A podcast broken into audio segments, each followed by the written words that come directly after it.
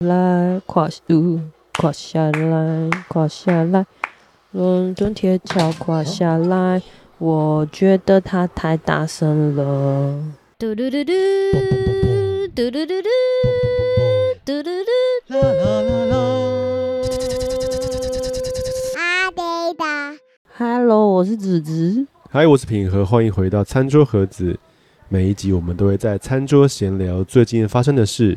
时事、私事、感情、育儿和朋友的八卦，在你通勤吃饭的时间陪你聊些干话。是的，好久不见了，先跟大家 say 声 sorry，我今天的声音怪怪的，因为我还在流感康复中。因为呢，我我觉得我整个十二月到一月都在生病，我觉得非常的赌烂。我觉得整个从圣诞节前到现在，我应该至少经历三次感冒吧，就是都是那种。两三天、三四天，然后中好一下之后，脑又中第二次。然后我觉得前两次好像是因为还没有完全好，然后就是又回去工作什么的，就是又发作起来。然后我就不想一直吃成药，我就后来改成吃维他命。然后后来在一月的时候，就是跨完年的时候，终于觉得我说：“哎，好像就是有完全康复了的时候，平和就中了一个大的。”对。我呢，就是通常就是不会生病。那如果生病，就会生病大的。哎、欸，你没有通常不会生病，你超常生病的好吗？我还好吧。你超常说哦，不行了，我觉得我喉咙很痛，然后就说哦，我需要躺躺一下。我哦，那个脖子。我是对自己比较好，就是如果我有一些症状有点不舒服，就说、哦、我不想工作，我要睡觉。对对对，所以很长啊。可是真正的就是会生病的那种重病不起的，就是。如果会有，就是非常大，就是会躺个三四天这种。然后，然后这次就是礼拜六晚上突然精神超好，睡不着，整个都睡不着。然后我那天一路折腾到凌晨之类的，然后五点，嗯，才想睡。前一天我们都还很正常的讲说，嗯，明天因为我们就朋友小马约爬山。然后说哦，很久没爬山了，想去郊山走走，带胃膜啊什么的。然后他那天早上我们起来，我起来的时候，他才跟我讲说，他几乎没睡，因为他前一天就失眠到早上。我我五点睡，然后早上七点闹钟响，然后我去我去移车，嗯，就是把汽车移到有停车位的地方。嗯，然后因为我们家附近是个老人社区，周末的时候是没什么人会出去的。嗯。我就从早上七点一路开车开到晚早上八点才找到车位，所以八点出头回到家之后，就是老婆已经起来，然后正我们正在准备要要去爬那个去爬山的过程，然后想说，哎、还是去睡回回笼觉好了，因为我我礼拜天的下午有一堂课要教。嗯。啊，我我再把它修正一下，我就说他当天就是已经要预备好跟我们出去了，然后因为他当天下午有教课，好像是三小时吧，对不对？对，三小时的课。对对对。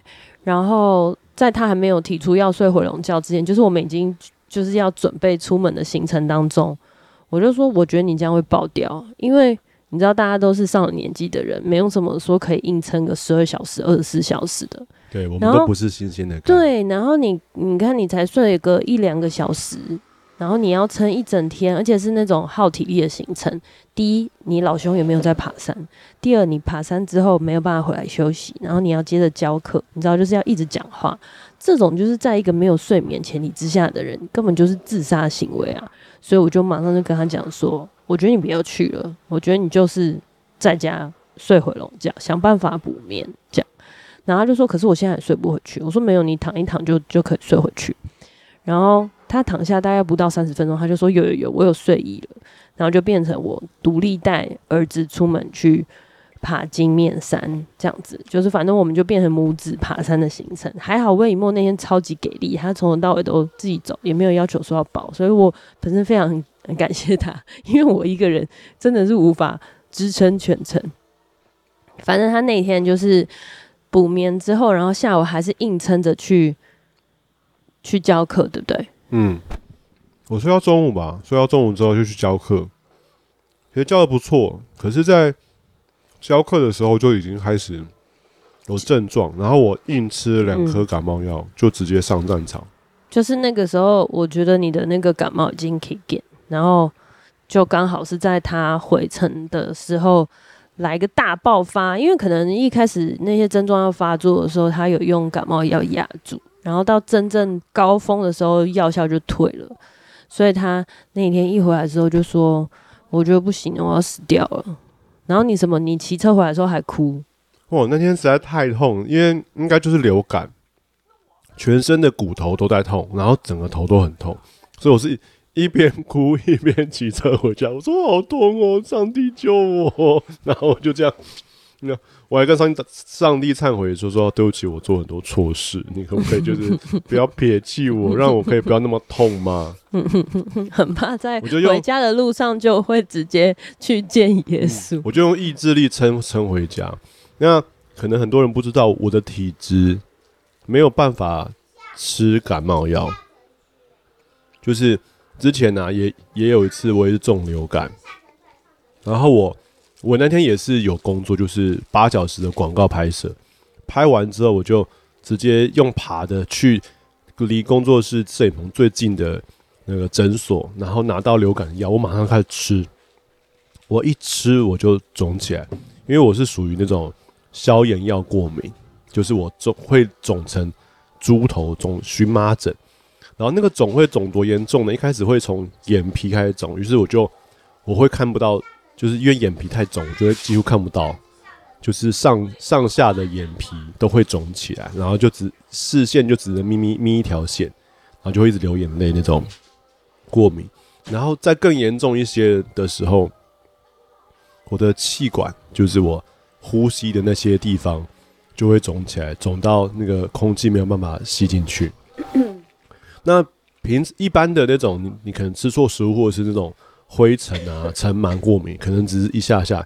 可是药物这件事情呢，它有药效，你要等到药效退了之后，然后还要等到那些 side effect，就是那些副作用的症状，在你的身体潜伏期过了之后，你那个我刚刚说的荨麻疹的症状才有办法退。所以呢，那个、就是它全部代谢的时间比药效本身还要久。对，所以流感的这个药，它 maybe 可以帮助我在四小时以内没有那个流感的症状。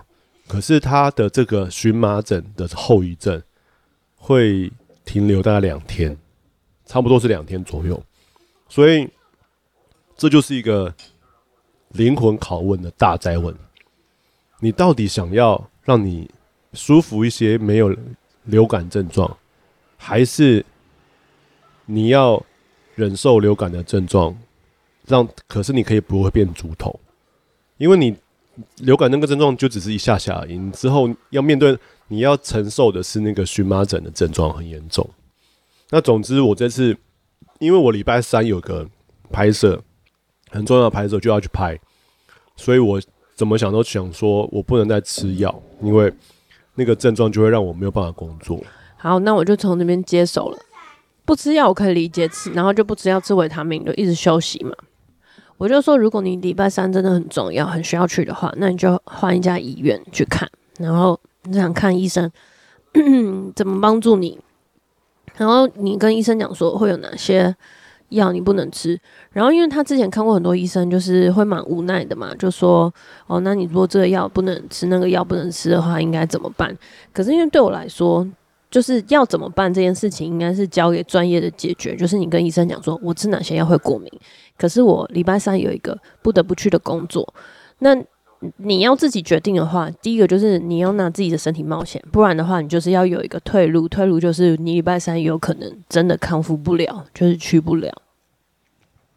所以他老兄就是耳朵很硬，觉得说不行不行，我一定就是我，反正我靠自己一定会会好起来。我礼拜三一定要不管如何一定要去。好，这是精神，我是蛮感人的啦。但是对我来说，就是就是你知道，他就害到我，因为所谓的共同夫妻共同体就是这样。就从他礼拜天倒下之后呢，我就一个人负责儿子全部的生活起居。反正就是好在他礼拜二、礼拜三还有就是可以短暂的起来那个送小孩。但是除了那之外，就是中间所有的东西，洗澡啊，然后接啊，然后那个弄他的吃饭什么的，就是我我自己一个人 handle 的同时，我就会在一种很多琐碎的点上，因为你知道，我不知道是不是妈妈是比较这样，还是从以前，我跟你说，我们家在确诊的时候，就进入那个状态，就是你要防堵这个病毒在我们家扩散，因为总是会有一个人需要休息，那你瘫痪的时候呢，其他人就是要防堵那个病毒嘛。第一个就是想办法让家里空气流通一点呢、啊。然后叮咛他戴口罩，大家吃维他命啊什么的。那我儿子呢，本身就是我们家三个人当中唯一一个最准时吃维他命的人，所以感谢主，他到目前为止还没有症状出现。可是呢，魏平和他老兄就是很不爱戴口罩。然后我还会在中间回中途回家的时候，就我有时候上班中途回家，中间几天，然后会发现他睡在我枕头上，然后没有戴口罩，然后。我就觉得你你睡就睡，你干嘛睡我枕头啊？就是我有各种不能理解。然后睡觉不戴口罩，然后我们如果我回到家把那个窗户打开，就是为了让空气流通，因为它很冷嘛。因为你知道，就是嗯、感冒的时候都会有点身体发寒，还是把窗户全关，然后在客厅里面开暖气。我整个就是要理智崩坏。而且我就会要追着他后面一直在讲说，你口罩戴起来，口罩戴起来。然后他又是那种咳痰会咳那种老人那种卡呸，然后吐在马桶里面。每次我去上厕所的时候，那个马桶上面的那个痰就会浮在那里，你知道吗？就是那个空气接触面，诸如此类。就是这就是家里有一个很不受控的病患。然后这个时候我就觉得天人交战，因为一方面又很心疼他，他就是个病人。但另外朋友会觉得说，你现在就是想要让全家一起中，是不是？我觉得我可能是因为意志力太薄弱，或者是思想太负面，以至于我在礼拜三的时候就换我中。礼拜三我就是连续开了三个会之后，就觉得喉咙有点怪怪的。然后我一开始想说，应该是我讲太多话了，因为我之前都会讲，比如说我睡睡眠不足啊，然后或者是连续开太多会没有喝水的时候，我喉咙就会开始发炎。之前我的医生朋友就跟我讲说，只要你犯熬夜，你就是会喉咙痛。上帝创造就是这样，所以不要熬夜，你绝对会从喉咙爆发。那我那时候还就是抱持着积极正面 思考，说不行不行，我一定就是要狂吞维他命。就到下午的时候呢，就开始发烧，然后开始想吐，我觉得完蛋了，完蛋，就是我就中这样。然后我就赶快联络说，因为礼拜三我们就是要去那个。教会周年的庆生餐会，然后平和要去拍照，所以他老兄到那天呢，就是已经恢复了大概七八成。哦，我几乎都恢复了，就是会就剩咳嗽，然后就换我了，我就是我就开始烧，然后我就开始全身无力，要酸痛，然后我就提早一个小时回家，然后回家的路程当中都非常的不舒服，但是我又要先去接小孩。然后我在接小孩的过程里面，我就一直祷告说：怎么办？怎么办？我觉得我今天晚上会倒下的同时，我要赶快就是协调一些，因为我晚上本来也要主持节目什么，就把晚上一些衔接的工作都交代完之后，当天晚上我就躺在家里，然后放任伟莫看电视。因为我就弄完他吃的东西，我就说：妈妈今天真的不舒服，你就看电视吧。然后在。但是我又睡不进去，因为就是身体就是忽冷忽热，然后一直盗汗，就连续病了四五天。我觉得我病程比较久，然后这个四五天当中真的是会一直昏睡。到礼拜六，哎，礼拜五，我就终于受不了去看医生，因为我前几天都在昏睡，然后还勉强的起来做一下工作、开会什么的。然后礼拜五真的是炸开。我就去我们家旁边的那个平安耳鼻喉科，是基督徒开的，觉得很贴心。我们之前确诊的时候也是靠他们照顾。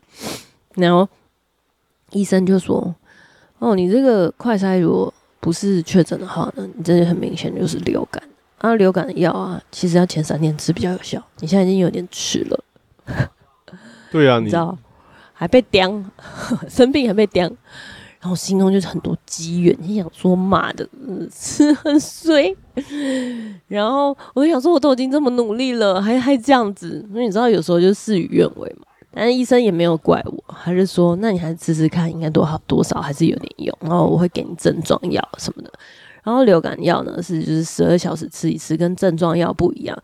他们可能是因为就是过去有对付过很多，可能在病中有点神志不清，或者是稍微年纪大，反正就是记忆力跟理解力、逻辑比较差的病患。他们他跟他太太，他太太是就是药剂师，就在门口给药配药。然后他跟太太两个人呢，就是前后都会再三重复吃药的时间跟规则。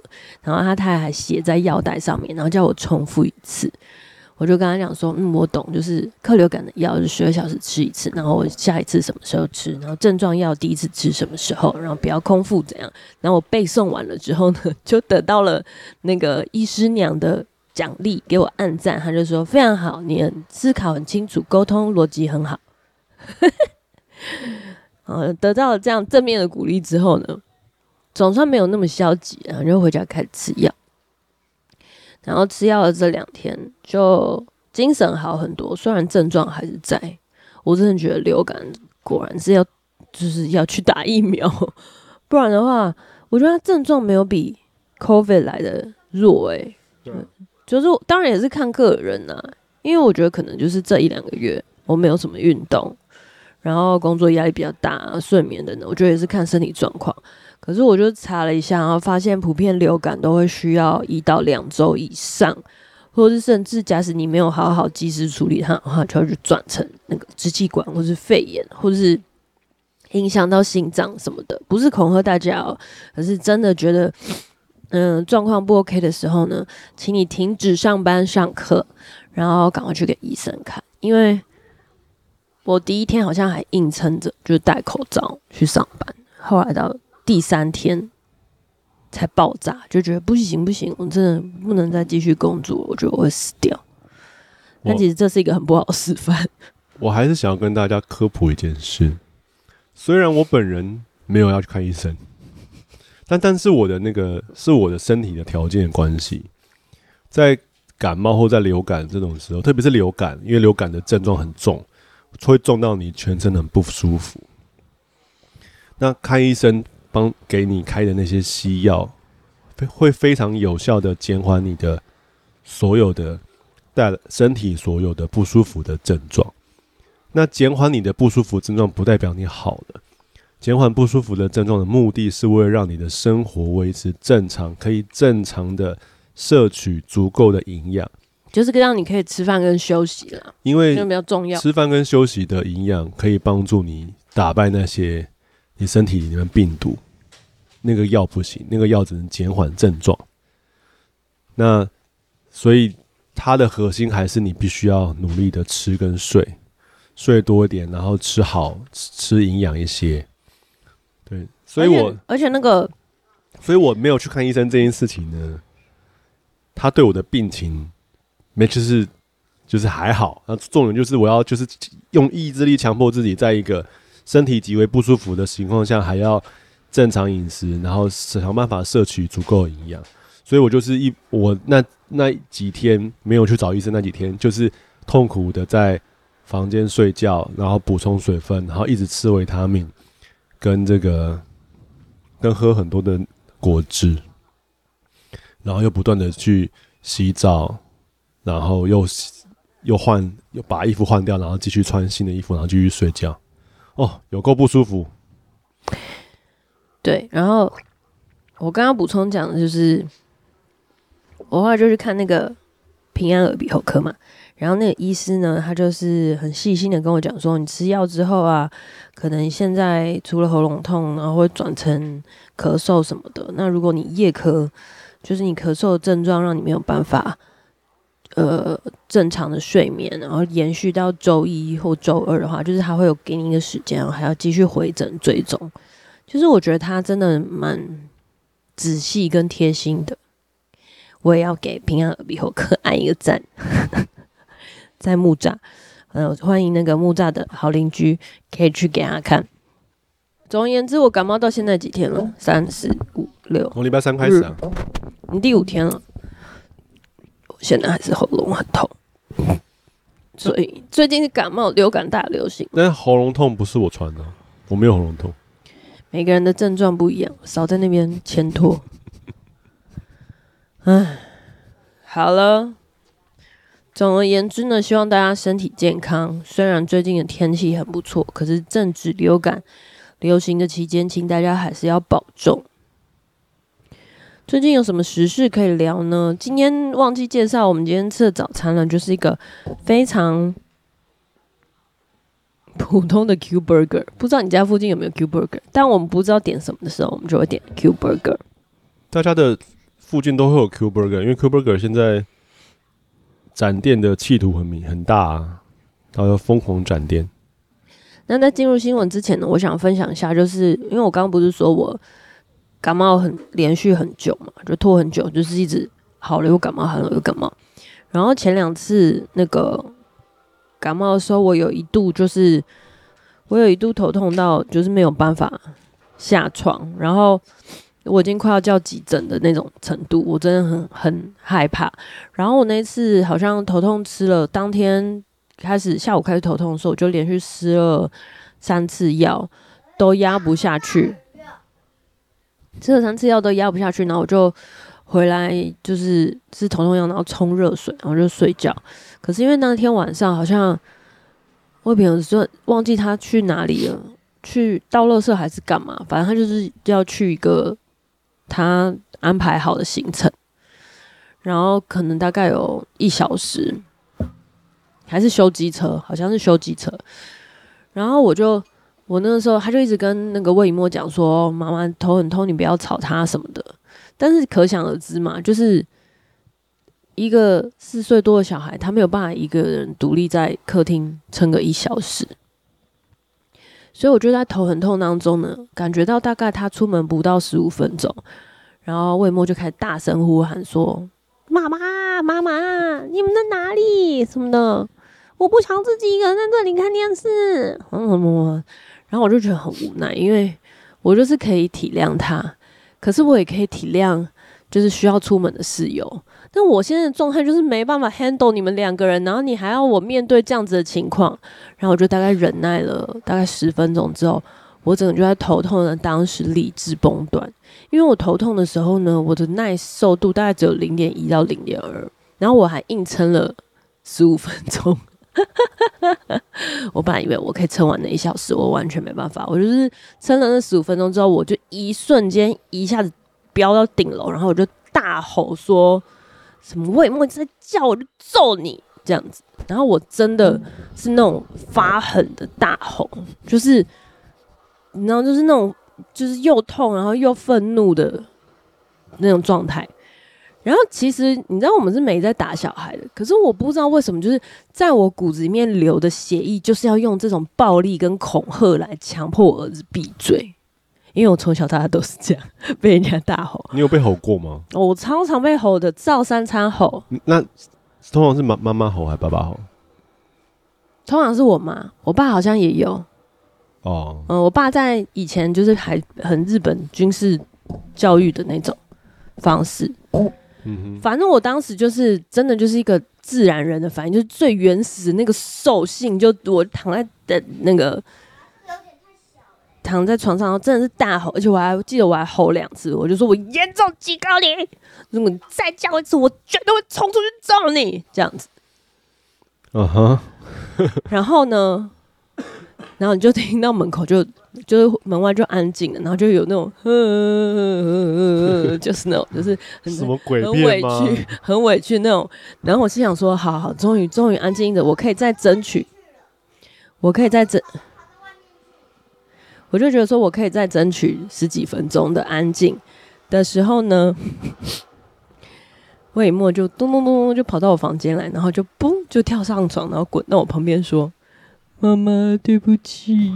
”然后好可爱啊！对，然后我整个人就融化了。我说那个罪恶感就整个瞬间，你知道涌上来。我想说，我就我真的是很坏。他就一个人在客厅很孤单，然后他又很无助，他也没有怎么样，他就只是呼叫爸爸妈妈而已。然后就有一个人恐吓他说：“我要把你揍死。”我就觉得很抱歉，我就说对不起，妈妈，真的是因为头痛太痛了。那那我去客厅躺着陪你好不好？他就说好。他说那你你可以陪我看电视吗？我说可以。然后我就是一个行尸走肉，拖着棉被这样呜呜呜走出来，然后又吞了两颗止痛药，就躺在客厅这样，然后就把头盖住。然后因为客厅就是你知道，就是你已经被吵起来，然后你刚刚又瞬间血液爆发，你的整个脑就一直很胀，然后那个头痛就比刚刚更剧烈。可是呢，又觉得很抱歉，我不能对他生气。我现在应该怎么办呢？我应该求请谁来帮助我呢？那我就，然后反正我就出来就陪他嘛。可是头又很痛，然后我就一边哭一边祷告，然后说：“耶稣，真的求你救我。”然后我就是真的哭出来哦，我就是一边哭然后一边说：“耶稣救我，真的头好痛，我觉得我快要死掉了，然后我需要我需要去医院这样子。”然后，然后魏莫就 在前面。听到我在哭，他就转过来看着我哭，然后我哭一哭，他就 爬过来，然后又趴到我身上说：“妈妈怎么办？” 然后因为他也不知道怎么办，他看到我这么痛苦，他也不知道做什么，他就说：“爸爸什么时候才回来？”那我就两个人一起哭，我就说：“我不知道，但是我真的很痛。”然后我就说：“那你帮妈妈祷告。”然后他就说：“他那边哭一边说。”早知道我就陪爸爸去了。我刚刚就想说，我应该要陪他去，但是我又怕他拒绝我。意思就是说，是他后悔他自己没有跟着出门，现在要自己一个人在客厅面对妈妈，面对妈妈的情绪，对，面对妈妈这种崩溃，然后他承受不了，所以他就趴在我身上跟我一起哭。那我就说，哦，对不起，我就说我哭不是因为你，是因为我真的很痛。现在想起来蛮好笑的。可是当时就是母子两个人一直哭哭哭，然后哭一哭，我就觉得好像祷告完又好一点了，就是我可以我可以恢复理智，我就坐起来说没事没事，妈妈祷告完有觉得比较好了。那你不要害怕哦，我们等妈爸爸回来。那大概不到五分钟，爸爸就回来，然后 就好像得到救兵一样说：“呃，爸爸爸爸，你怎么去那么久？” 大概是这样，那这段实在太好笑了，我觉得一定要记录下来。就是说，我觉得那个，我觉得那个长大童年长大的言语暴力，跟你怎么去面对，就你用大声或是用恐吓的这种方式，我觉得它其实是根深蒂固，就是在你理智最脆弱、压力最大、最没有办法控制的时候，它就会浮出来。好，那我们来分享一些。上周我有记一些，有一个新闻：台中市丰原区一栋透天栋，三日凌晨一点多发出长达半小时的微弱敲打声，大人们都在睡觉不受影响，却是隔壁一名婴儿被吵到睡不着，大哭大闹。家长因而暴怒，还呛说根本是故意的。大家只有度是婴儿的家长吧，不是家长的婴儿吧？暴怒的是家长。对啊，我没说错。你刚刚说家长婴儿暴怒，家长婴儿暴怒啊！婴儿哭闹，家长暴怒啊！婴儿哦哦，OK，我听成那个婴儿。好，家长因此而暴怒，好，还呛根本是故意的。大家修度也丢了。派出所的所长以及警员日前凌晨一点四十分接获通报之后到现场。他们没有听到任何声响，敲门也没有人回应。令令人不解的是，这附近以前从来就没有发生过妨碍安宁的事件，楼上也有灯亮着，种种可疑令他们决定再待十分钟。透过门前一辆机车的车牌联络上车主，不料车主竟是睡眼惺忪的从二楼走来应门。原来是因为啊，这个姓罗的这个父亲呢。有慢性疾病，不良于行，他没有办法走路。前一晚睡觉的时候，不小心跌落床下，躺卧在冰冷的地板上，无法自行爬起。他只好靠着身边的铁汤匙，断断续续敲打墙壁求救。哦，他身边有铁汤匙，也是蛮惊惊讶的。为什么他身边会放铁汤匙？好，所以就是没有可能，就是他唯一手够得到的地方有铁汤匙。地板有一只汤匙，不知道，可能是他跌倒的时候，汤匙跟着他一起掉下来。那你不觉得前面很像是那种可怕的那种那种分尸案，或是那种那种呃敲打的声音人质被抓的那种，然后后来后面变成一种，后面变得温馨感人的事。对啊，就是那个本来愤怒的要死的父母去。就是告他那个妨碍安宁，就被对方还谢谢他说 谢谢你报警。对啊，如果那个民众像我一样啊，算了算了算了，忍忍就过了，隔天就会有殡仪馆的车子来家里，哎，就本来是救护车，然后后来变殡仪馆，就是已经没救这样子。嗯，说到那个敲打声啊，你要不要分享一下前几天家里有敲打声的 那个经验？因为我先讲就是。我不是在家就是昏睡很很多天嘛，然后因为我昏睡都会在很奇怪的时间，就是因为很不舒服，所以都会在很奇怪的时间醒来，比如说凌晨三到五点啊，或者是那种半夜深夜，然后就有一次我大概四五点之间醒来，然后很不舒服，可是我异常清醒，就是知道说哦，现在是我是醒的，不是做梦，然后我就听到那个敲门声是。就是这种，就是很很认真的敲，很急促的敲，就是一次敲个五六声这样，咚咚咚咚咚咚。然后我就想说，是楼上吗？因为你知道，有的时候那个那个透过那个架构的传导啊，你会分不清楚是楼上还是楼下还是左右。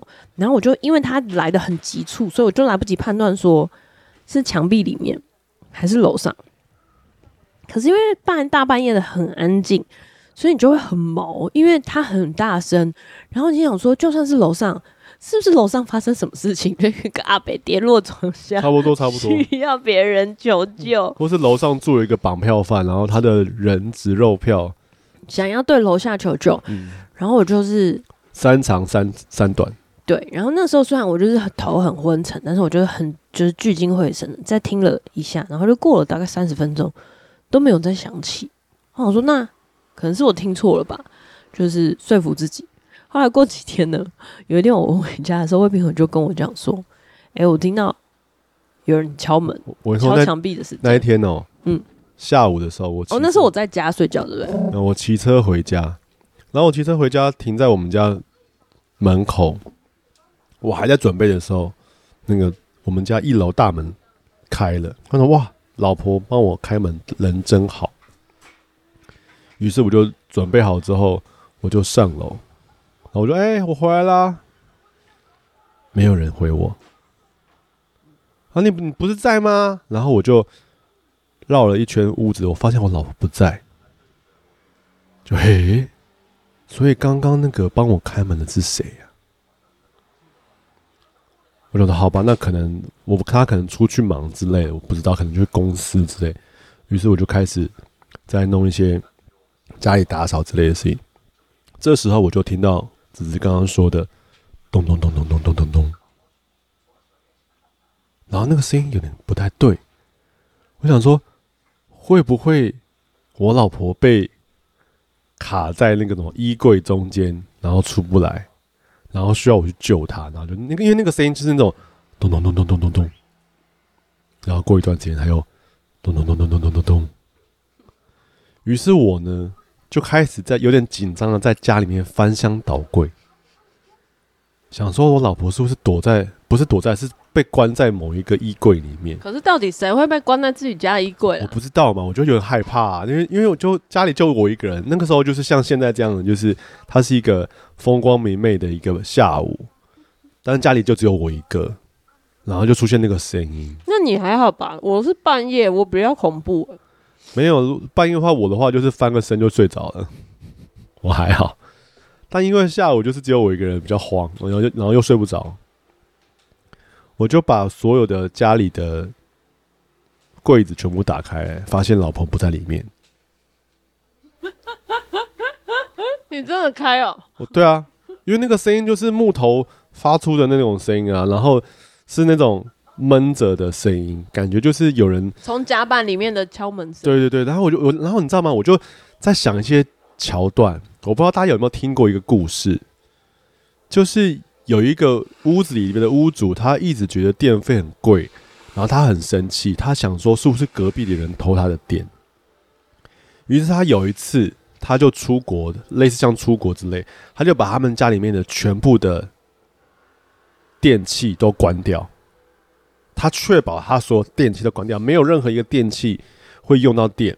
然后他就说：“好，我就来看看是不是真的有人偷我电。如果我都电器都关掉，我的码表还在，电表还在电动的话，就有人偷电。”然后他就发现，真的他的码表。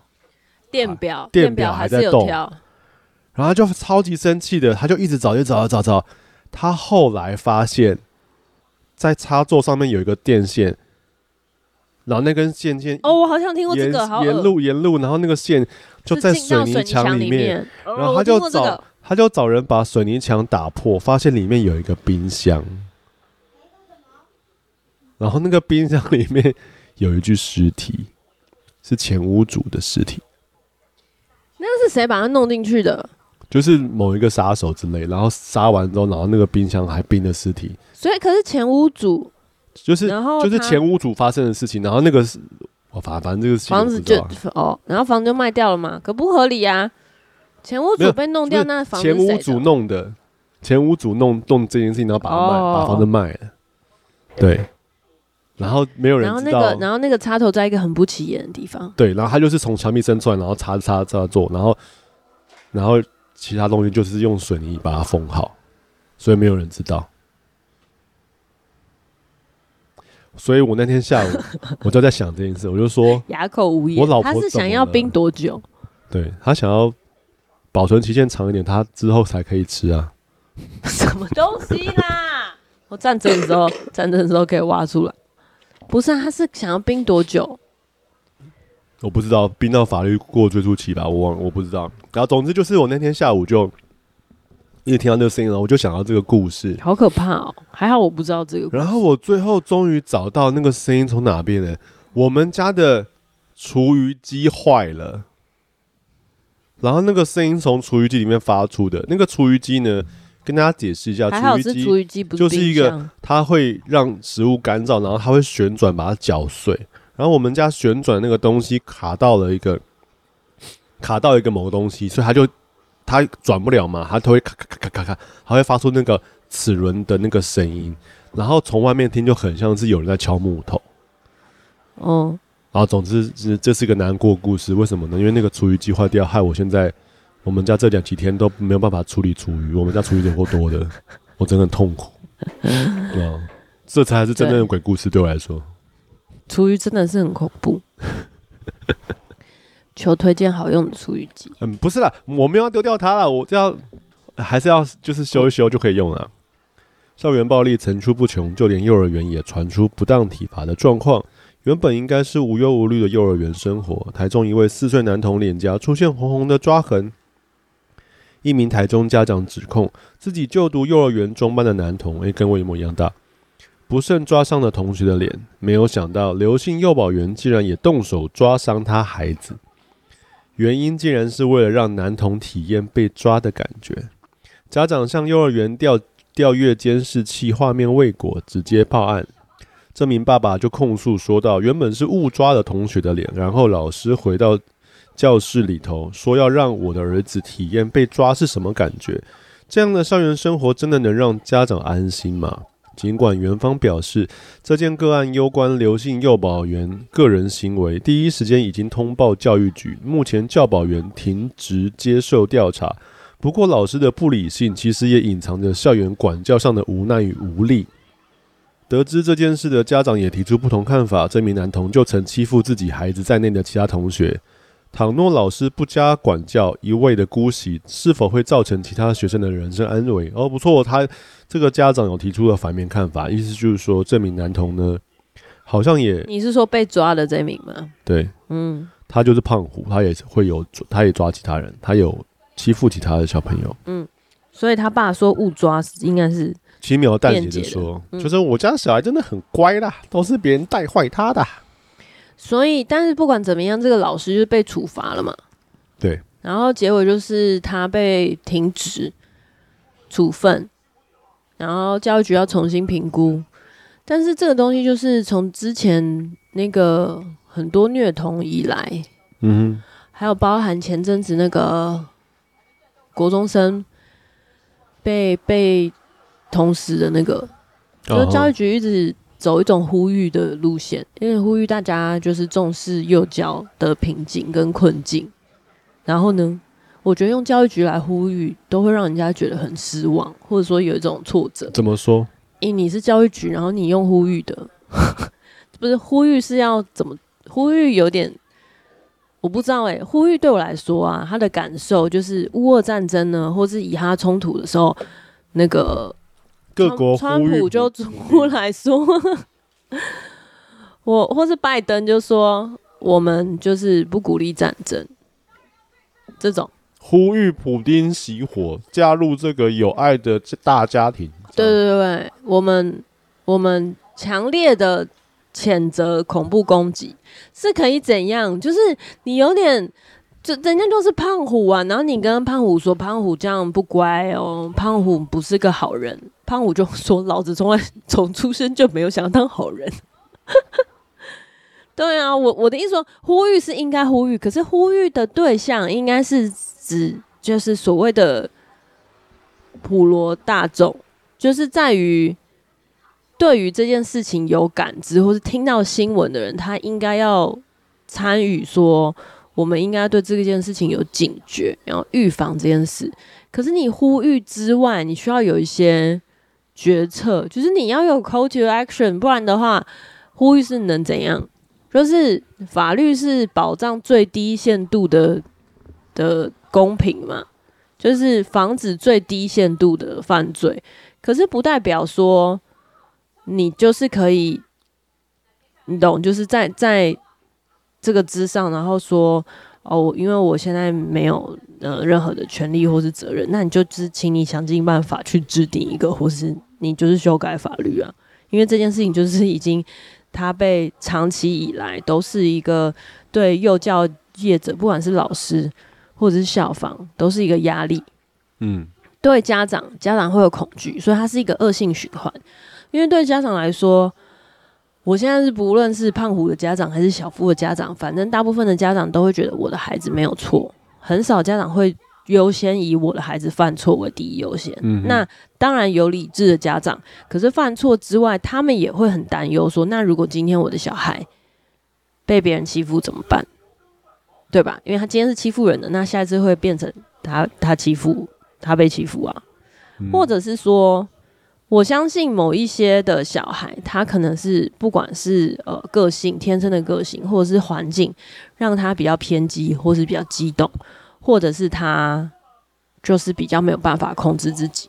那家长跟老师之间要怎么去配合？对，这些东西，我觉得是很很薄弱的。就是如果家长自己不是很主动的去寻求，呃。第三方的资源，或者是就是没有足够的财力，我觉得很难解决。你说很难解决这种学生跟学生之间的冲突？对，没错。呃，我我这个新闻会让我想到，因为最近呃总统大选刚结束嘛，然后总统他们三个三位三对总统候选人在提出政见的时候，其中有个就是在讨论台湾的教育，因为台湾。现在是那个全球生育率第一名，最低的最低的第一名。嗯，所以他们就要讨论说要如何解决这个生育率最低的问题。那其中一个候选人印象蛮深刻，他就他就，所以我们有低于日本哦。我们最低，日本好像是第六嘛。哦，我记得数字上是他是想说是台湾最低。然后其中一个候选人的证件就说。要降低师生师生比，降低幼儿园的师生比，就是提升呃幼稚园老师的教学环境。那我觉得这样其实蛮好的，就是呃我不应该讲蛮好，应该说我觉得这个是我觉得有讲到我的点，就是我觉得这个才是他能真正理解到底这个环境发生什么事情。我觉得他有比较比较对症下药啊，对，因为对我来说，其实就是大家不想生这件事情，有一一个很大原因，是因为就是这个教学品质啊，或是幼儿园的能得的问题。可是你怎么样叫做对症下药？可以解释一下？好，因为其实有很多或其他的候选人，他们对于就是生育率低，他们所提出的方法是，你生我就给你很多钱，他们说第一胎我就给你一百万，嗯，然后或者是说什么每个月要给你多少钱，就是用那种钱的方法来在助帮助鼓励你生。那可是这个钱真正到底会不会？回到小孩身上，其实是很大的问号。嗯，好比说我就为了生，然后我就为了赚钱，然后我就其实就是没有把钱给小孩。嗯，那所以只有只有只有第三个，我我我其实不知道是谁，忘了。而且对很多负债的家庭来说，其实帮不了什么。对啊，嗯，那所以那我自我自己在有小孩的家长，然后又是在算是比比较关心教育的，我觉得教育它值蛮重要的，因为就好像是公私立不同的学校。它的资源的分配也没有很平均，那特别是有些幼稚园的环境真的是比较恶劣，嗯，所以当你把学生人数减少的时候，老师的确他的生活也比较不会那么操。我的意思就是说，如果今天这个环境让一个老师他过劳，或者是说他这个环境里面他超收，或者是老师的环境他不只是要面对他的。教学内容、教课备课，他还要面对恐龙家长，然后还要面对很多不学校不合理的一些行政要求，好比说学校要叫他做过多的事情，嗯，或者做他不是本分要做的事情的时候，那他就会有更 loading 就更大，他 loading 更大就就会影响他的身心灵的状态，他就越有可能会对小孩子施加这种类似像暴力或者是这种不理智的东西。可能不是因为他个性不好，可能就是他他他他太累了。嗯，所以当我看到这个候选人讲说，哦，他觉得应该要降低师生比，然后要提升老师，就是幼教老师的一个，呃，我我我自己说啦，就是他他没有，可能他可能没有这样讲，他就说提升老师的这个生活品质啊，让他老师比较有优质的教育方式。可是我觉得这个东西蛮笼统的，我觉得他的初衷是好的，可是你提升他的生活品质，第一个师生比。就已经很难提升的原因，是因为现在老师的待遇跟他的工时是不会有更多的老师来加入幼教的，这是第一个。就是只有离开我身边有超多现在在做就是创作者的朋友，他们之前都是幼教出身，然后他们受不了幼教的环境，跟他们不想要。他们觉得对付家长的情绪压力太大。没错没错。那我不是说所有的家长都是恐龙家长，几乎啦，应该说几乎啦。对，那我觉得我们也很很就是常常就是自省，说我是不是在这个点上对老师反映的时候成为恐龙家长？可是我不得不说，就是勺子的话其实就是助长恐龙家长的一个潜在的原因，因为。你的专注力就是会在这个孩子身上，跟你的你的经验所得都是只有这个孩子，你没有第二个人去比较，或者是说你身你没有跟身边的家庭做互动，甚至有很多的少子化，他是交给爷爷奶奶，或是交给保姆，就交给第三人，他会只有在当下针对那个问题的原因，他没有办法，不是只有论断论断是非本身，他就是没有办法站在照顾者的角度，因为他本身不是主要照顾者。所以他就只想要厘清说，为什么我的孩子会这样，然后为什么会有这种事情发生的。这个同时会让校方、让保姆、让幼教老师承受很大的情绪压力。但我不是说，嗯、他们不能够承受情绪压力，好像说哦，幼教老师一定要用哄的，不是那个意思，而是你要想想看，在师生比这么高。的落差，然后他要承受的情绪压力是一直往上加成的。那本来每一个职业都会有承受情绪压力的风险，可是对于幼教老师来说，家长的这个压力跟我们一般面对公司上司或什么事，我觉得是不一样的。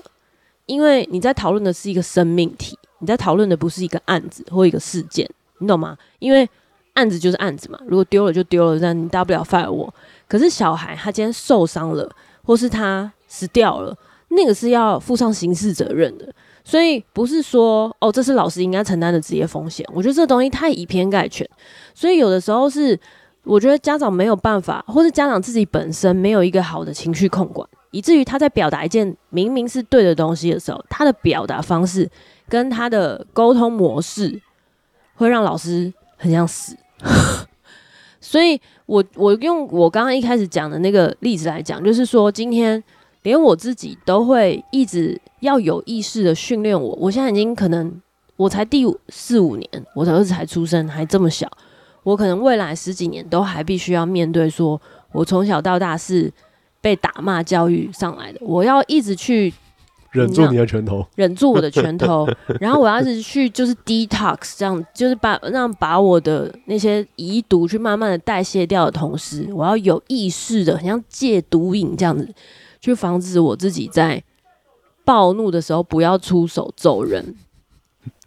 可是各位父母，你们是在家的时候，你们是怎么样去面对？当你情绪失控的时候，就是如果你没有办法好好的沟通。或是你没有办法掌控你的情绪，或是你没有办法用比较理解孩子的角度，那你要怎么要求 幼教？你凭什么要求幼教老师？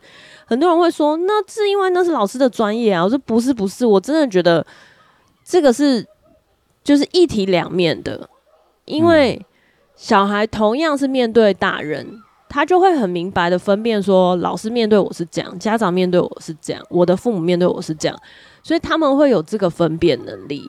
就为什么当小孩长大的过程当中，他有越来越多的事情，他宁可去跟学校辅导老师说，他不愿意跟自己爸妈讲，因为爸妈就是就是一分钟之内解决你的一二三四五六七，有什么问题要钱，为什么要钱，为什么钱用光，这样你没有办法理解他在这个过程当中是。经历了什么才走到今天，不得不来到你的面前跟你伸手要钱？那可是你就会用这样的方式去要求学校说，你为什么不能够理解我的孩子？为什么你不能够帮助他？然后你为什么要用这样处罚？你就会去跟老师理论。所以你知道，就是最常出现的双标就是家长。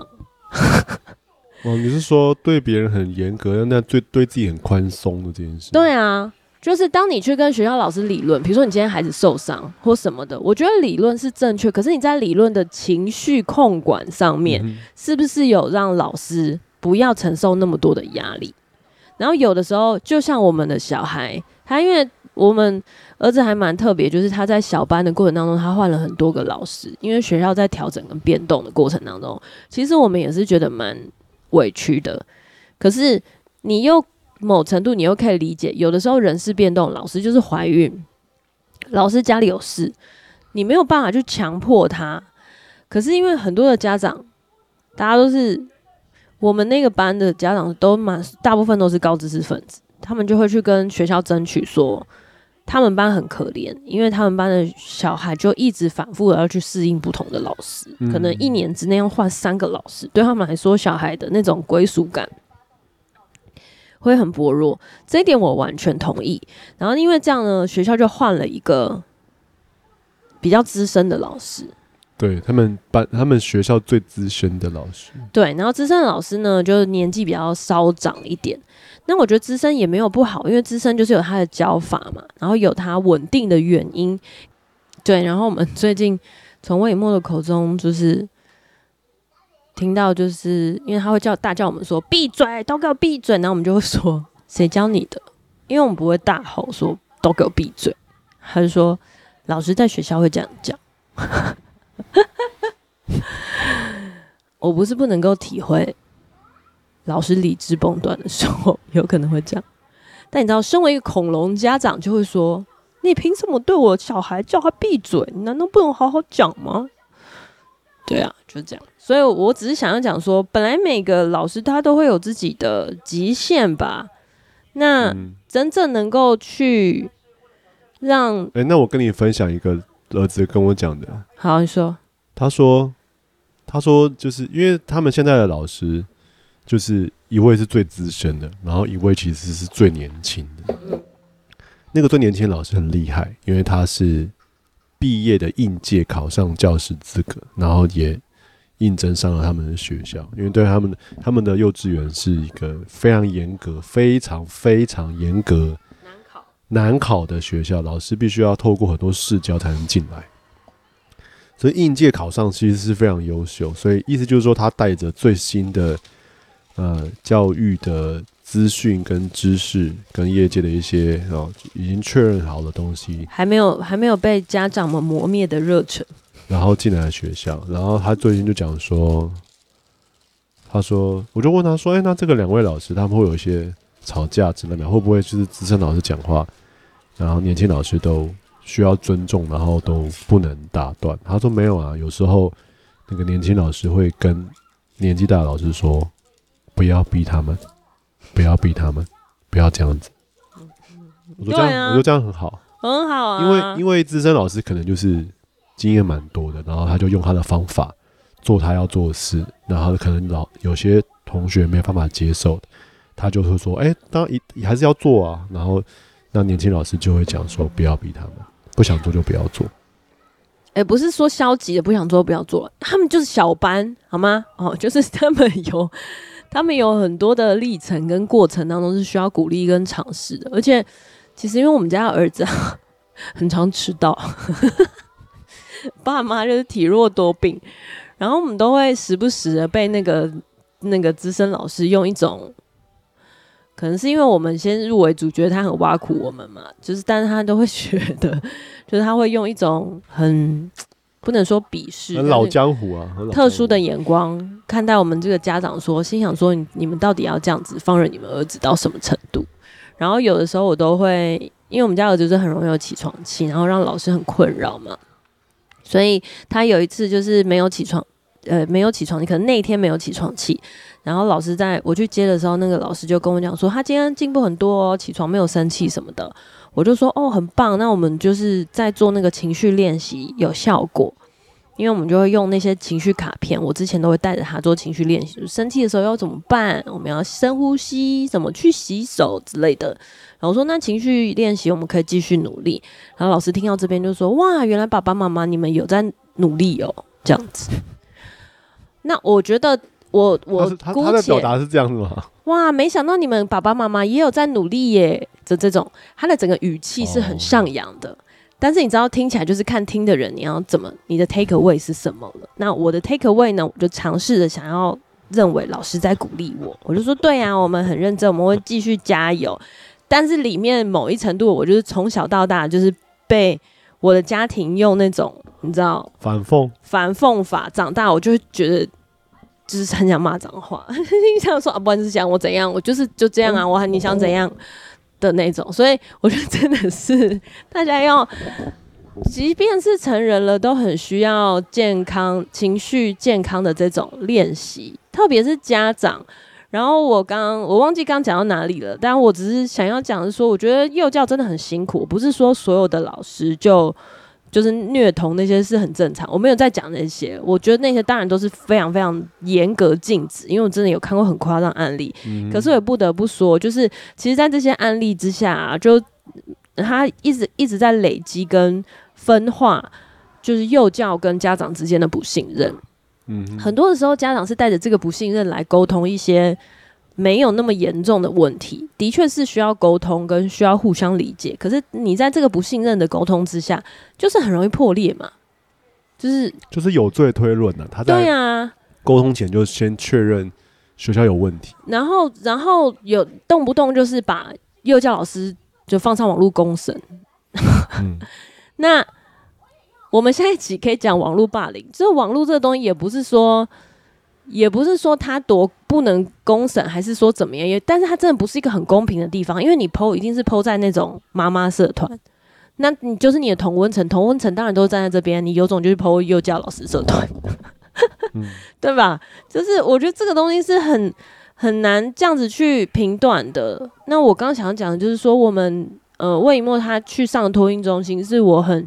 很恩典，在我们被前一个托婴中心老师辞职之后啊，就第一个托婴辞职之后呢，我就是祷告，然后在家里用呃 Google Map 搜寻，然后就是地区性搜寻，搜寻到我们家附近有一个很新的托婴中心，环境啊、地点什么都非常好，然后也是新开还不到六个月，然后我们就很快排队就排上了，后来就是进。后来的两三年都非常排，就会排到两百多号，因为他们不管是空间，还有就是老师的教育理念、老师的那个年资什么都非常的好，所以就是很难排。然后那个院长、园长，嗯，跟我们感情也不错。园长他本身背景跟我们很像，就是是传播出身的，然后他是因为。对幼教很有热忱，他觉得就是可以改变幼教的环境，然后就怀怀抱着这个热忱跟理想出来办学校。两三年之后啊，魏以沫才毕业，不到一年吧，他整个黑化都不行，被家长糟蹋。他被家长糟蹋，中间经过疫情，哇塞，整个瞬间黑化，欸，就是你知道，就是动漫里面那个白的转成黑的，他就是整个脸黑到就是。从地狱爬出来，印堂发黑吗？不只是印堂发黑，就是每天都会用个人账号，因为我没有追踪他个人账号，他个人账号就是三不五时发一些腹黑文，就是怎么样去，就是家长在疫情的时候，你知道，就是没有上课，然后要求全额退费啊，然后但他们就是还是要照常执行，照常付房租，然后因为他们的那个地点是一栋呃新大楼的，算是一个算是一个蛮高级的住宅区，然后住户很不喜欢。幼儿园开在那边，所以住户就会联合起来想要抵制他，然后三不五时就检举他们，就是东西放在几楼外面啊，然后招牌很丑，反正就是很多狗皮倒灶的事情，然后他就 他就被各种奇妙的家长跟这种各种举发，然后弄到有点心力交瘁，到我真的觉得他就是隔个两三年看他就变了一个人。因为我还我都脑中还很清晰的记得，我跟魏平和第一次走进走进那个托婴中心的时候，他就是一个充满朝气，然后讲话有点油油的，就也蛮好笑的，很笑，就综艺咖。到现在你就想象他是一个腹黑的大叔，就是那种。就是那种开看争论节目还会屌到不行的那种阿伯，他现在就是这样哎、我真的很心疼他，因为他的文笔很好，然后讲话很有梗，就超级幽默。这样子的人，他对幼教很有热忱，然后他就只有一个女儿。我觉得这个这个真的是可以感受到这个环境有多么的艰苦，不能说险恶，但真的做幼教很辛苦。然后在这个过程当中，学校也换了很多老师。然后你要他，因为他的他当初跟我们讲，就是他想要的一个新的环境，就是像平和刚刚讲，就是他希望幼教老师能够在一个舒服的环境里面，在一个不师生比是没有压力的环境里面去育儿，然后至少把第一线的这个压力把它拿走。那接下来才来谈说怎么样有更好的福利，然后怎么样有足够的休假。这样等等之类的，然后才可以去应对一些你知道比较标准比较高的家长，所以我觉得他其实是有想要改变的这种理想跟抱负，嗯，但终究是两三年之内就磨掉。他为了那个烧光，他为了师生比让老师更舒服，他好像有增加人，然后他增加人的这件事情被其中一个家长去告，去检举。对对，他说因为他增加人，然后呢就是。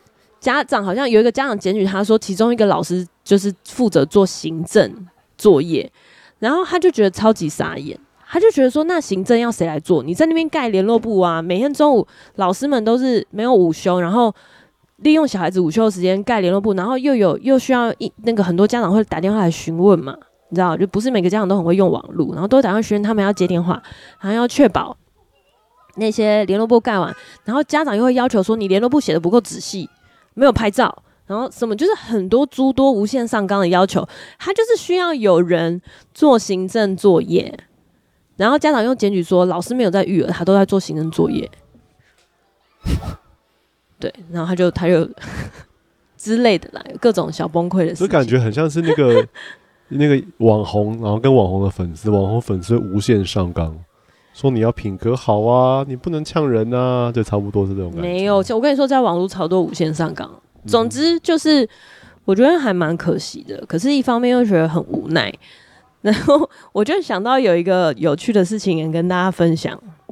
我知道我爸会听我们的节目，但我这不是要 diss 我爸，只是借由我爸的的例子来表达一下。阿公阿嬷也是一个。也是一个就是推倒幼教老师的其中一个因素，家长们啦，就是疫情的那阵子啊，不是小孩子都不能出门啊，对不对？就是被关很久，先先在家好像被关个两三个月，然后家长很崩溃之后，很想送回学校，好不容易送回学校之后呢，又不能让他们出来，因为你知道他们就是零，他们就是学龄前的幼儿，非常非常的脆弱。所以呢，他们也不会去公园或是去什么参观的行程。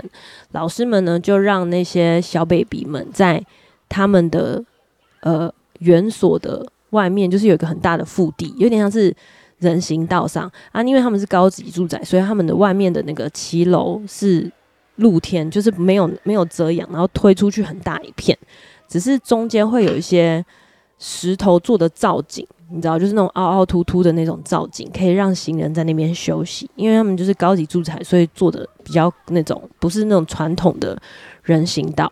然后老师们就会让小孩在那个地方绕绕着那个，就是那些石头的造景，绕着那个石头造景跑步，然后可以晒晒太阳。然后会有两个老师在现场，就是照顾大家。然后他们就会把这一段呢。拍照，然后就上传说哦，今天有这样，大家就是在户外晒晒太阳，因为没有办法出去，疫情没有办法出去。然后呢，就大家就会在下面留言说哇，好可爱哦什么的。就有一位家长，就有位家长呢就在下面留言说什么那个石头很尖锐，万一跌倒的时候就会撞破头，所以应该要避免在人行道上面。跑步这样，我我因为恰巧认识那位家长是我爸，然后我就直接在他的那个留言下面留言说，我百分之百支持老师们，让他们在有老师监督的情况之下，让小孩可以在这个宽敞的地方。跑跑晒晒太阳，相信他们疫情应该也都闷坏了，可以晒晒太阳，有维他那个维他命 D 是非常好的，就是感维生素 D 对，就是感谢老师们的照顾，然后老师们也辛苦了，这样，然后呢，因为 园长园长就私讯我说：“妈妈，谢谢你帮我们说话。” 因为他们还有回复我爸留言说：“哦，我们都有就是让他们远离那些石头，保持安全距离啊什么的，这些当然是应该的啦。但我真的觉得你到底想怎样？是想怎样？就是你不是那个像我们前面面对他二十四小时两个月，然后接受一个儿童的爆炸，跟他们没有地方去发射电力。”然后在在家里一直哭喊，然后动不动要什么要陪玩，要怎么样，要讲话，要看电视，要什么什么。那他们今天去学校，当然也是这样，老师也会面对这样的压力啊。那小孩好不容易有一个地方可以舒展一下身体，你刚才讲说不要跑步 会跌倒，那我不如就说还是不要出门，不要喝水会呛到，不要过马路会被车撞，还是怎么样？就是我觉得这个东西就是一个无限上纲，不是说不能发问，而是你在发问之前。你可以先评估一下这个背后的 story 哈，然后还有他这个照片想要表达的 context 是什么，然后就可以站在老师跟站在小孩，还有站在家长的角度去理解，你就不需要一定要发这个文，或者是说你在发文的时候，你的语气就可以改变一点点。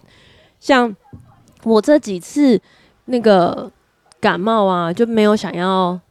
就是一直让家人知道，一直以来呢，我爸妈都是属于那种，那怎么感冒啊，怎么样都没有照顾好身体啊，是不是太累啊？工作怎么样？什么自己要调整，这些我都非常的感恩。但是因为这次，就是因为我们不是礼拜三，然后我没有办法去那个餐会嘛，然后我爸妈就间接知道说，哦，因为我感冒在家。我爸传来的第一个讯息就是说，你要注意感冒，不要传染给默默。呃，爷爷都爱孙子。孙子不如讲的一副就是我恨不得传给他。好啦，我当然知道这是一个好意的提醒啦，但我没办法，我就从小到大就是就是被这样讽刺长大，所以我就会觉得说，你没有关心我就算了，我也可以理解你关心我，但你可以先把这句话稍微的润饰一下嘛，就是说哦，你要好好照顾自己哦，免得就是会像有人白目传染给家人之类的。你是觉得我很想传染给他吗？这边我有点太激动了，有点抱歉。这个故事告诉，到底这句话到底什有什么意义存在？你要不要传染给默默？这个故事告诉我们，如果你不容易听懂讽刺、暗喻、隐喻等等的言下的言外之意的话，你的人生应该会过得比较开心。对，你会过得，或者是说你的爸妈真的是让你在一个。充满爱跟鼓励的环境之下长大，好吗？我觉得真的是不是代表说你一定要捧他，或者说哦你真的很棒，然后表现再烂，说你很好什么不？我觉得不是，是你要让他知道既定的事实之外，你不要诋毁他的人身攻击。因为我就是因为太习惯于用一种，就是我就是在被 sarcastic sarcastic sarcasm，就是我太习惯。这种 sarcastic 的的的环境的话语，或者说这种的一种笑吗？说冷言冷语啊，对啊，笑是笑。嗯，但这种笑啊，就是这种笑呢，不好笑。对，我觉得听起来听的人真的觉得不好笑，而且会记一辈子。我到现在都会午夜梦回的时候，都会想起我妈说：“你如果考得上，你这种人考得上大学，我就帮你背书包。”那他帮你背了吗？就没有啊，因为后来我才知道，其实大学生不太背书包。可是他哦，他要言而有信啊。你后来考上了，他要帮你背啊。嗯，我都会把这些就是刻在我那个桌垫下面。可以不要？现在还是吗？哦、没有啊，小时候啦。哦，我国中的时候，国中的班导是一个很严格但是很好的老师。我还记得国一一开始。新学期开始的时候，老师给我们一个很特别的一个工作，就是说每个人要负责大扫除。大扫除完了之后呢，那一天要记得带菜瓜布来学校，因为自己要负责刷自己的座位下面的那一块地板。然后以前的国中地板就是那种。学校那种大理石，你知道那种灰色的那种地板，那可能没有刷过人可能不知道，其实那个大理石它很耐脏，就是它再怎么脏你都看不太出来。可是我们那天在刷大理石的时候，才发现哇，原来它可以刷这么白啊，它可以刷得很白哦。然后而且我们每个人都拿菜瓜布跟沙头，然后就是疯狂，然后这个那很有成就感。然后但是那一块呢，大概就是一公尺见方的。那个的一个面积其实是要刷蛮久的。好了，故事的主角来了。我们班有一个特别的学生，他呢先天就有心脏病。嗯，先天有心脏病的同学，就是他是他爸妈的，就是心头好，他的心里的最爱。他爸妈从来就没有让他做过任何家事，任何的家事，因为他有心脏病嘛，就是我觉得蛮合理的。然后。我还记得那天的情况，就是我们在疯狂刷，也没有在管他的时候，我就我就看到那个心脏病同学一直哭。是哦，他在你们刷地的时候哭，他在你们刷地的时候哭哦。呃，我不确定他在刷地的时候有没有哭，可是我的印象是他边哭边离开那间教室。然后过了半小时之后，他的爸爸带着他。回来找老师理论，所以他是不想要刷地，对，他觉得很委屈。我觉得他会哭的原因是因为他太晚回家，我不确定啊，我就不确定为什么他这么哭。但是他爸爸非常生气。我我最记得就是第一就是这个同学他哭着离开，然后再就是他爸爸把他带回来，然后对着全班对老师大声咆哮，就类似就是说你凭什么要？我儿子刷地，他从小到大从来就没有做过一件家事，我们不让他做，因为他有心脏病，他不能做。然后凭什么之类？然后老师也很委屈，老师就说每个人就是刷他自己的地啊，他就把他的地刷完就其实就可以离开了，这样子。然后他爸爸就是那种破口大骂到就是用言语的侮辱，然后其实我在那个场合里面我蛮害怕，因为他爸爸就是非常生气。这是第一件，第一次的印象。第二次的印象呢更扯，就是那位这个心脏病同学，他在跟我们班上的另外一个男生同学打闹，就有点像是追逐打这样子。然后他就去打那个同学的时候呢，弄伤了他的大拇指，就类似吃萝卜，吃萝卜或折到。然后他爸又再来一次，完蛋了，完蛋了，他爸又再来一次哦。然后就有点类似恐吓老师，就是说什么，他就问说为什么同学要欺负他？为什么他被他被校园暴力？然后老师就是莫名其妙。对啊，那那个他同学没有出来，同学有出来啊，见就是解释发生什么事。同学有出来，可是就是那个那个场合很荒谬，就是那位心脏病同学，他就是哭说他的手很痛，然后他爸爸就是以为是同学欺他被欺负。那有有人解释吗？然后那个被他打的同学就 就来就解释，可是他爸爸有点不听这样子。总之，他爸爸就是来发泄的。发泄完之后，他就气冲冲带同学离开。然后那个，然后被打那个同学，他就是才讲，然后就是很默默就说他是他追我，然后他打我，然后他自己受伤。然后后来过没多久，他就他们就转学离开了。哦，真是好险转学。可是这个真的是不管在哪个学校都头很痛啊。要是我是老师的话，我就会说全班同学就离他三公尺以上，不要碰他。差不多是这个感觉。因为衰到是你们跟我，你知道就是。然后那个学生就会说：“那老师叫全班都霸凌我，不跟我做好朋友。”然后，然后那个爸爸就再来咆哮一次，我就求求你转学。那个同学他的情况严重到他到了国一，他全身的衣服都是他爸爸妈妈帮他穿的。对啊，所以我的意思说。对啊，所以 也没有不行啦，我觉得也没有不行，但就是就是情绪管理很重要。我觉得你可以来表达说，我的孩子就是不刷底，他这一辈子我也不会让他刷底。我觉得 OK，我觉得 OK，因为本来就是每个人自己选择的生活模式不一样，没有一定就是什么齐头是平等。我觉得你进入社会之后就发现没有这件事情。可是，请你不要就是咆哮老师，没有啊，就是对吧？你有你的选择，你有你的选择，对啊，你有你想要说的话的方法。可是你所说的话跟你做事的方式，就代表你这个人。对，没错。可是如果是这样的话，真的是拜托你转学。他就是很在意他的小孩，非常爱他的小孩，爱到他不在意他对全班的其他的小孩做了言语的勒索。对啊，对啊，意思就是说，除了他小孩之外，其他的这小孩跟老师都看不上眼，都是地上的虫。差不多，差不多。好。嗯、呃，我是没有觉得说什么一定要体验人生，然后大家要学会刷地什么的。可是最近也有一个刷地的幼教新闻，我不知道你有没有看到，可以跟你分享。有一个妈妈把就是她跟老师的对话丢上来公审，然后丢在那个妈妈的社团里面公审，然后就是当然有很多人这样说，怎么可以这样子啊什么的。主要就是因为他的小孩是幼稚园，好像大班，然后。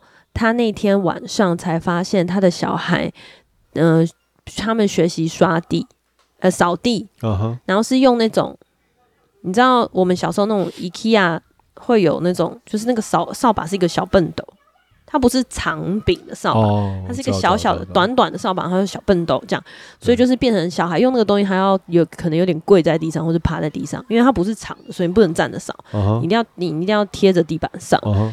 然后他们扫的是楼梯间，那楼梯间其实对幼儿园来说是蛮危险的，因为他们可能要倒退噜，对吧？或者是你会停留在楼梯间中间，然后所以你就比较难掌握啊。所以第一个就是他对于在楼梯间趴着扫地很生气，他的言语就会讲然后说：“你凭什么让我的儿子这年纪这么小趴在地上，趴在楼梯间扫地？” 他就说：“老师，请你回电给我什么什么。”然后他的他 PO 的对话其实就是，他就一直这样就是抨击嘛，就说什么“老师，请回电。”然后我说：“我一定要有，请你给我一个解释。”这样，然后然后他要有一个，他要拨出一个电话，然后老师没有接。然后过了一小时之后，老师才说：“老妈妈，这今天晚上很晚了。”那你知道那个妈妈丢出这一段讯息的时候是晚上十一点五十九分。你说十一点五十九分打扰老师睡觉，十一点五十九分，然后丢哇这一长串，我说请你立刻回电给我哦，然后老师到一点多才看到。妈妈可能是在公司当主管的吧？主管也不可能在十一点。如果我们老板十一点多回讯息，我们部门是没有人会理他的。那他反正他的妈，但老师就是老师也可能也就是脖子不够硬，老师就一点多的时候看到了讯息。然后就就跟妈妈初步的解释说，妈妈真的很抱歉，什么老师不该回的，对，老师你真的不应该不要惯坏他。老师回了之后就说：“哦，这是我们可以解释说明怎么样？我们是有经过评估，现场都有人怎么，现场都有人那个管理啊。然后说妈妈如果需要沟通的话，其实你给我们解释的机会。然后妈妈就立一点多，妈妈就立刻说不用了，不需要解释什么。你我们现在是怎么样？就是你你把我，反正他就用了一些很情绪化的词，然后说是你把我你当我眼瞎吗？什么的？你是说我还是说谎吗？什么的？”然后不需要在那边搞笑，然后老师老师就又开始解释，所以这一整段对话都是在那种一两点当中完成。然后我就觉得，第一个我是可以理解妈妈很生气，好，就是可能他的儿子也是属于你那个同学的家庭是不会在地上扫地的，嗯，毕竟就是幼儿园嘛，哦，到底有几个家庭会让幼儿园扫地呢？我觉得这个是蛮蛮，应该想说他不会，至少不会非常普遍啦。因为在楼梯间，然后毕竟楼梯间幼稚园的小孩，就算他已经大班了，老师我们都很常讲说不要奔跑啊，不要在楼梯间逗留啊什么的。然后他用那种小把。小柄的扫把扫地，就是这件这整件事情有很多可以检讨的地方。可是我真的觉得，就算今天老师做错事，你也不应该在晚上十一点五十九分的时候发出这些情绪化的控诉。你要不然就明天早上送孩子的时候，直接跟老师当面对质，对不对？就是你可以沟通，可是沟通的方式有很多种。然后好在呢，下面的留言啊，至少有百分之五十是属于支持老师。跟就是要求要健康的沟通，就是说妈妈可以理解你能够有情绪，可是请你不要用这种方式。你十一点多这样对老师这样对话，那就是可以理解老师的压力。对，啊，老师要怎么承受？然后他就说不需要了，你不需要解释，这样反正我就是会，我就会就是提告。所以他只是想宣泄，他想要宣泄，对。他就是想要凌晨两点找个人来骂，然后也是有很多人在下面就会说，怎么可以叫那么小的孩子去扫老楼梯？楼梯这么危险什么的？对，这些我都完全同意。可是我就讲了，说这不是你一个正确的沟，好像变成说，因为你有理，所以你要怎么上纲，你要怎么发泄，都是很合理。我不觉得诶、因为你这个示范就是让你的孩子。就面对未来，你要打电话去给客服，或是你今天要跟老板上诉，你就是半夜也可以，凌晨也可以，因为今天就是我有理。我觉得这个这个教育真的是很畸形。嗯哼，对，我只是想要突然间想到这件事情，就是让我们有点算是自我提醒一下，以后不要变成这种。然后我都会我，但我自我提醒的方式就会。想说哦，我儿子好像很久没有帮家里扫地了，我是我没有好好教育他洗碗啊，或者什么整理自己的东西啊什么的，这是这是属于我自己的教育失败。他以前小时候好喜欢扫地哦，现在不知道发生什么事情。没有啊，因为爸妈没有示范给他看，他就不觉得需要。我还是都有在扫啊，没有很少啊，真的很少，局部局部的扫而已。哦我们本来在讨论儿子，现在没想到我被我，我老婆抱怨了。没有，没就像我 要求每天早上他不管时间在迟到或是什么，我就会要求他说，你自己掉的东西就是下来洗干净。但是也没有人要贯彻啊，后来我就算了。我我，都觉得我还是会叫他吸啊。没有，你上次大概两个礼拜前吧。就是就算什么什么的，我跟你说，永远都不会有足够时间。你要就是要坚持，放鞋子就是要坚持，丢洗衣服就是要坚持。就是讲，我觉得这个就是训练孩子的方法，主要还是以身作则啦。所以，如果你是一个很情绪化的家长，你就不要抱怨说你的小孩很情绪化，因为他们都是学你的。我在对我自己说，嗯，对。如果你是一个周末不喜欢打扫家里都跑出去的人，你的小孩子可能也不太会收拾你的玩具。没错。好，希望我们都能养出一个。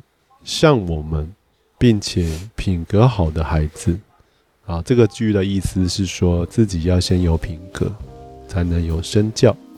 希望在选举之后，大家都能开开心心、平平安安，教出好孩子。难接哦，嗯、身体健康，新的一年心想事成。那就这样喽。哦，拜拜，拜拜。